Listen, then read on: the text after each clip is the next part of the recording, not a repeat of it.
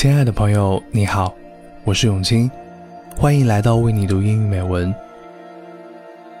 最近我在疯狂追一部剧《Seven Worlds, One Planet》，七个世界，一个星球，你也在追吗？我是一个纪录片迷，最爱的纪录片莫过于 BBC 出品的自然纪录片，从地球脉动到冰冻星球。到蓝色星球，每一步啊，我都爱到骨子里。为七个世界一个星球，刚刚解说的依旧是大卫·爱登堡。老爷子今年已经九十三岁高龄，在纪录片的开头，他这么说道。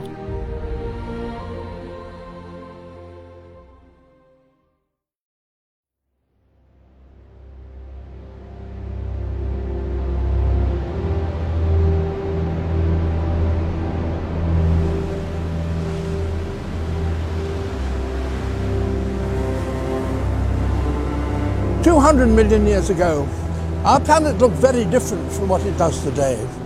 It was entirely covered by sea, which surrounded one single supercontinent we call Pangaea. And then Pangaea began to break up. Life was cast adrift on fragments of land. And these fragments eventually became our seven continents. We will see how life developed on each continent, giving rise to the extraordinary and wonderful diversity that we see today. We'll venture to the frozen wilderness of Antarctica, where life thrives against the odds, and to the riches of South America full of the unexpected. From the wilds of Africa to the vast expanses of North America and the searing heat of Australia. We'll explore the remote reaches of Asia, home to rarely seen creatures a world transformed by humanity.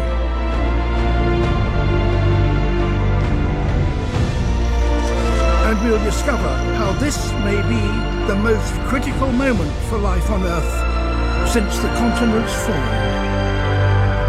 We are changing the world so rapidly that wildlife is now facing some of its greatest challenges yet.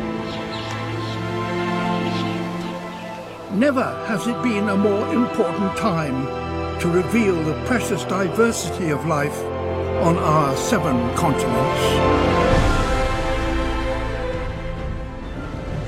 在七个世界一个星球里，我看到了冰天雪地的南极，雪山连绵的喜马拉雅山脉，热带雨林覆盖的亚马逊平原，疑似银河落九天的伊瓜苏瀑布，每一帧。都美到动人心魄。This is seven worlds, one planet。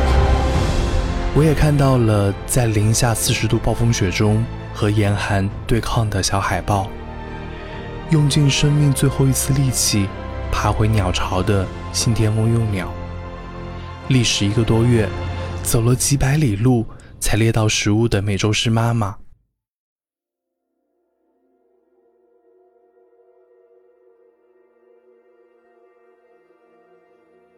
片中有很多美丽、喜剧和可爱的元素，但最重要的是，还有生命的不易、心碎和死亡。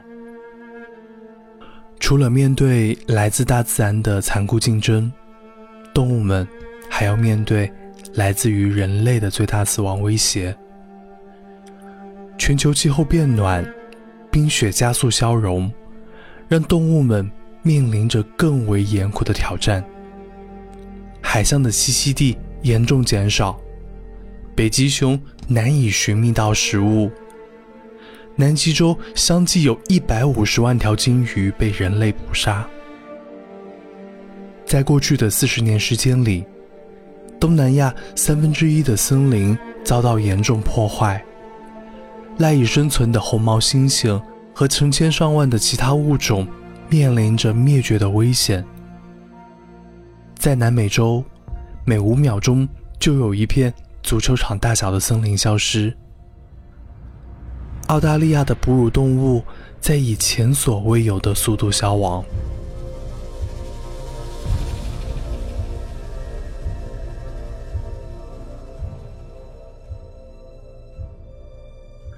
看到这些画面的时候，我感到心痛，也觉得我们要做些什么。我在 BBC Earth 的主页上看到了 “How can I help？” 才恍然大悟，原来。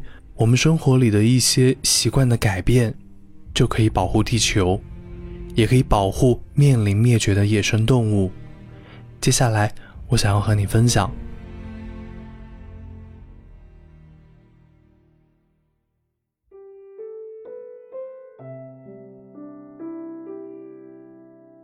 首先，我们可以减少塑料用品的使用。塑料用品无法被自然分解。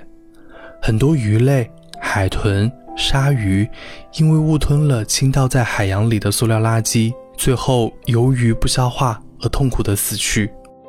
怎么样减少塑料用品的使用？有以下几个 tips。First, bring your own bag. Second, carry reusable water bottles and coffee cups. Third, Avoid using plastic straws and cutlery.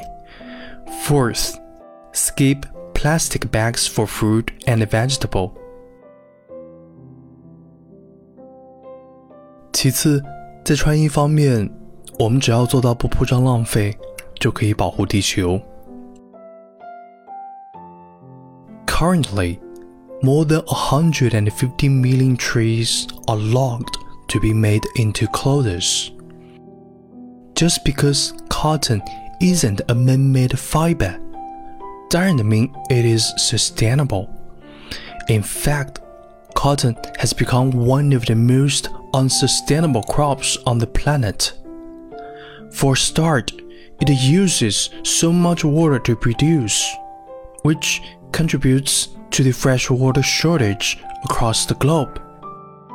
It can take 2,700 liters of water to make just one cotton t shirt. Additionally, manufacturing cotton requires high levels of pesticides and other hazardous chemicals, which leach into waterways and soil. To really have an impact, we can simply buy less and love what we buy. First, Exchange clothes with friends and family when you no longer want them. Second, repair worn out clothing and shoes rather than throwing them away. Third, search for sustainable brands and look into the journey products have been on. Fourth, buy quality atoms that last longer.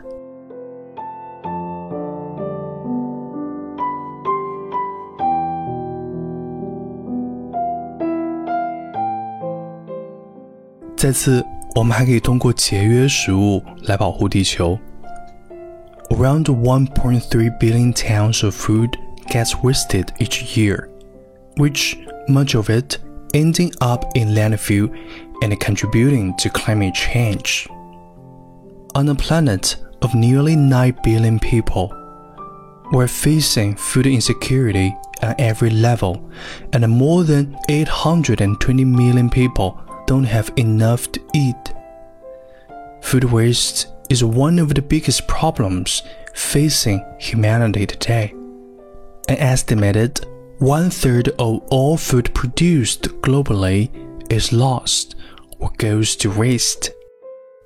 Throwing out your food can even contribute to climate change. Discarded food is often sent to landfill where it is left to rot and produce methane gas. What can we do about it? First, shop smart. Many people tend to buy more than they need. Shop smart by creating a list and buy only what you need from your list. Second, store food properly. Improper storage leads to a massive amount of food waste. Many people are unsure how to store fruits and vegetables, which can lead to premature ripening and eventually rotten produce. For instance, potatoes, tomatoes, garlic, cucumbers, and onions should never be refrigerated. These items shall be kept at room temperature. The stems of leafy greens and herbs can be submerged in water. Third, save leftovers and actually eat them too. Leftovers aren't just for holidays. If you happen to cook a lot and you regularly have leftovers, designate a day to use up any that have accumulated in the fridge. It's a great way to avoid throwing away food. What's more, it saves you time and money.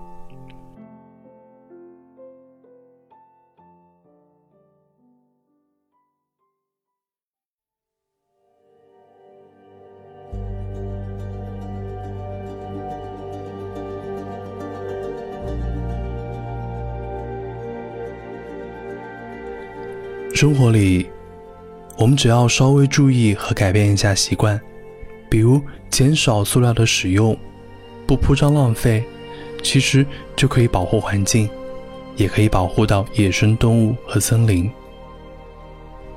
大卫·爱登堡说：“在我看来，自然世界是澎湃激情最大的源泉，是视觉之美最大的源泉。”是智慧兴趣最大的源泉，它是一切丰富壮丽的生命之源。正因如此，它让我们的生命值得体验，不枉此生。其实，保护自然也是保护我们自己。如果你还有什么保护自然的好习惯，欢迎留言和我们分享。今天的节目就到这里。